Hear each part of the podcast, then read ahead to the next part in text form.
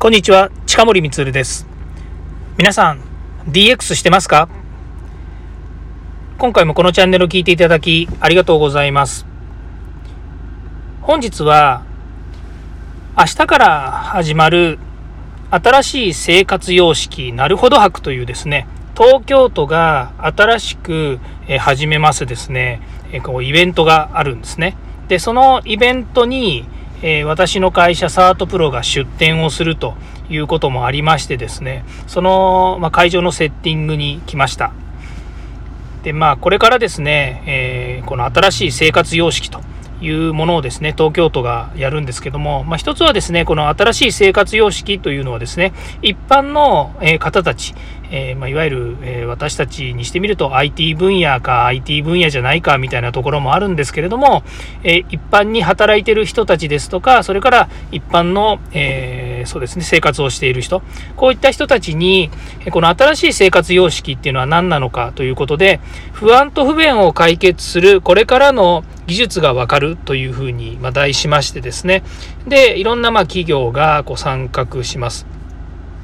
で、一つはですね、えっ、と、5G というですね、もうこうね、いろいろ世の中、今、新しいこう、えー、通信速度の速いですね、新しいこう、えー、通信方式が出ています。まあ、それ 5G というんですけども、その 5G をですね、まさに活用した、えー、ゲーム体験ですとか VR 体験、ロボット、まあ、そういったものがですね、え新しい技術として紹介されて体験できるようになっているということなんです。ただですね、えこの新しい生活様式というからにはですね、まあ、密にならないようにとかですね、えそれから、えーとまあえ入場制限こういったものをしてですね、えー、非接触を図っていくということ、それからアルコールとかですね、体温測定とかですね、もうありとあらゆるですね、えー、この、えー、新型コロナ、え新型ウイ、え新型ウイルス感染症に対するですね、対策、こういったものもですね、講じてやっていくということでですね、えー、ブース出店ということもありまして、私も行くんですけども、そのスペースはですね、非常に大きな、えっ、ー、と、これは新宿にあります、え、住友ビルですね、まあ、通称三角ビルというふうに言われてるんですが、そこ最近綺麗になりましてですね、そこの1階が、ま広いですね、イベントスペースになってるんですね。えー、ま非常にですね、赤あま、私今あの夜なんですけれども、えー、昼間はですね、明るく日差しが入ってくるような、非常に明るいですね、オープンスペースなんですけども、そこで、まイベントが開催されるということになっています。で、うちの会社何やってるかっていうとですね、まあ、その中でですね、まあ、テクノロジーということでもあるんですけれども、えー、どちらかというとですね、教育というところにフォーカスして、えー、出展をしています。まあ、先ほど言いましたようにですね、5G 絡みでいくとですね、えー、NTT ドコモさんとかですね、それからグルーブ X さんとかですね、えー、これ 5G というよりもロボットということになると思うんですけれども、それとかまあ AR、え VR ということであればですね、KDDI さんがですね、AR シューティングアトラクションとかですね、まあこういった、まあちょっと遊び心のあるようなですね、えー、出展をしたりとかですね、まあ、あと、えー、そうですね、ロボットで言えばですね、え、次世代型除菌清掃ロボットみたいなものも出てくるということでですね、多分その、私のブースの前にいっぱい置いてありましたので、そのロボットがですね、ぐるぐるぐるぐる動き回ってんじゃないのかなというふうに思ったりもします。まあそういうようにですね、新しい生活様式の中で、え、こういったテクノロジーですね、技術が、ま、どういった、え、製品として皆さんの、え、身近なところにあるのか、また、ま、今回ですね、イベントということになりますけれども、世の中、やはり今まで皆さんですね、イベントに集まってですね、いろんな商品を、え見たりとかですね、体験したりとかっていうことができてたわけですけれども、今のこの状況下の中でですね、なかなかそのイベントに参加もできないということもありますので、例えばそのイベント会場に行かないでも体験できるような体験コーナーみたいななですね、そういうソリューションをですね、出してる会社様もありました。非常に面白いなというふうに思います。まあ、その他ですね、また、えこの東京都新しい生活様式なるほど博というのをですね、え参加いただけ、参加というかホームページで見ていただければとは思いますけれども、まあ、その他にですね、働き方改革っていうですね、完全にその企業側にとってのですね、えメリット、デメリットっていう部分のなんか展示会もですね、まあ、別に今やられてるということもあるらしいので、まあ、その辺はですね、企業様向けにはそっちを見ていただくといいのかなというふうに思います。で、えっ、ー、と、弊社がですね、そこでじゃあ何を出すのかということを先ほどちょっと教育というお話をしましたが、まあ私の方の会社で出すのはですね、オンライン学習による ICT 人材の育成ということで、センサーデバイスで学ぶ、えー、身近な IoT 入門っていうですね、まあ、タイトルで、えー、まあ、ラズベリーパイというですね、シングルボードコンピューターに、えー、まあ、いろんなセンサーブロックをですね、くっつけて、で、さらにですね、それに、あの、ファンですね、扇風機、ちっちゃな扇風機くっつけて、で、それをですね、えー、コンピューターで制御しますというものなんですね。ただ、えー、ただですね、コンピューターでファン制御しても面白くないので、このセンサーブロックを使ってですね、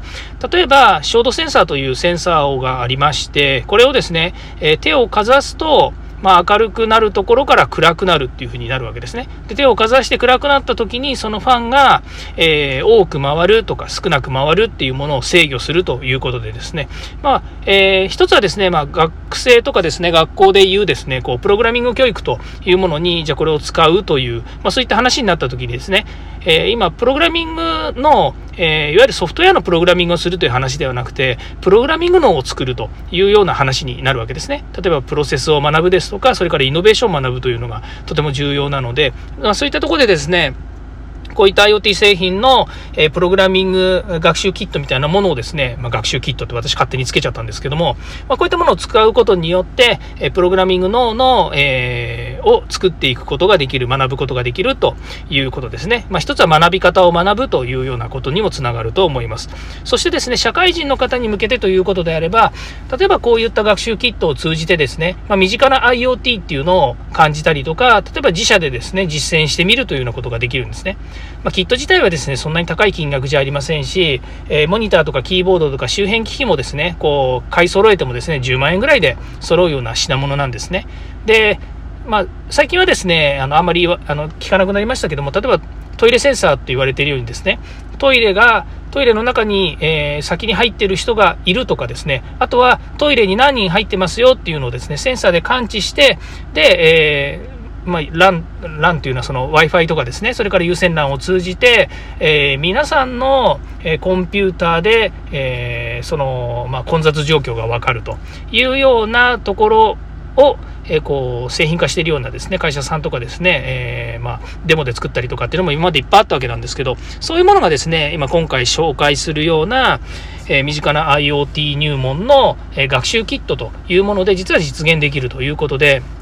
まあ、簡単に言うと、社会人の皆さんでもですね、これを学べばですね、えー、そういった、えー、身近な IoT を実現できるし、まあ、自分が、あ、こういうのを作ってみたいなというアイデアがあればですね、まあ、いろいろこう、えー、チャレンジができるというような品物でもあります。まあ、今回は、あの商売っ気があるような展示会ではなくてですねまさに東京都が一般の方ですとかそれから社会人の方たちに、えー、テクノロジーってこういうものなんですよ 5G ってこういうものですよ IoT や AI ってこう皆さんの身近なところにあるんですよというようなですね、え、そういった商品とかサービスを展示するということで、えー、まあ、言ってみるとですね、このコロナになってですね、え、こういうテクノロジーをですね、活用することによって、えまあ、そうですね、え身近な身近な IoT だけじゃないんですけどもそういう社会のですね、え、社会に適合する良いですね、え、アイデアや、え、ソリューションを実現できるということであればですね、東京都もですね気合が入ってるんじゃないのかなというふうに思っています。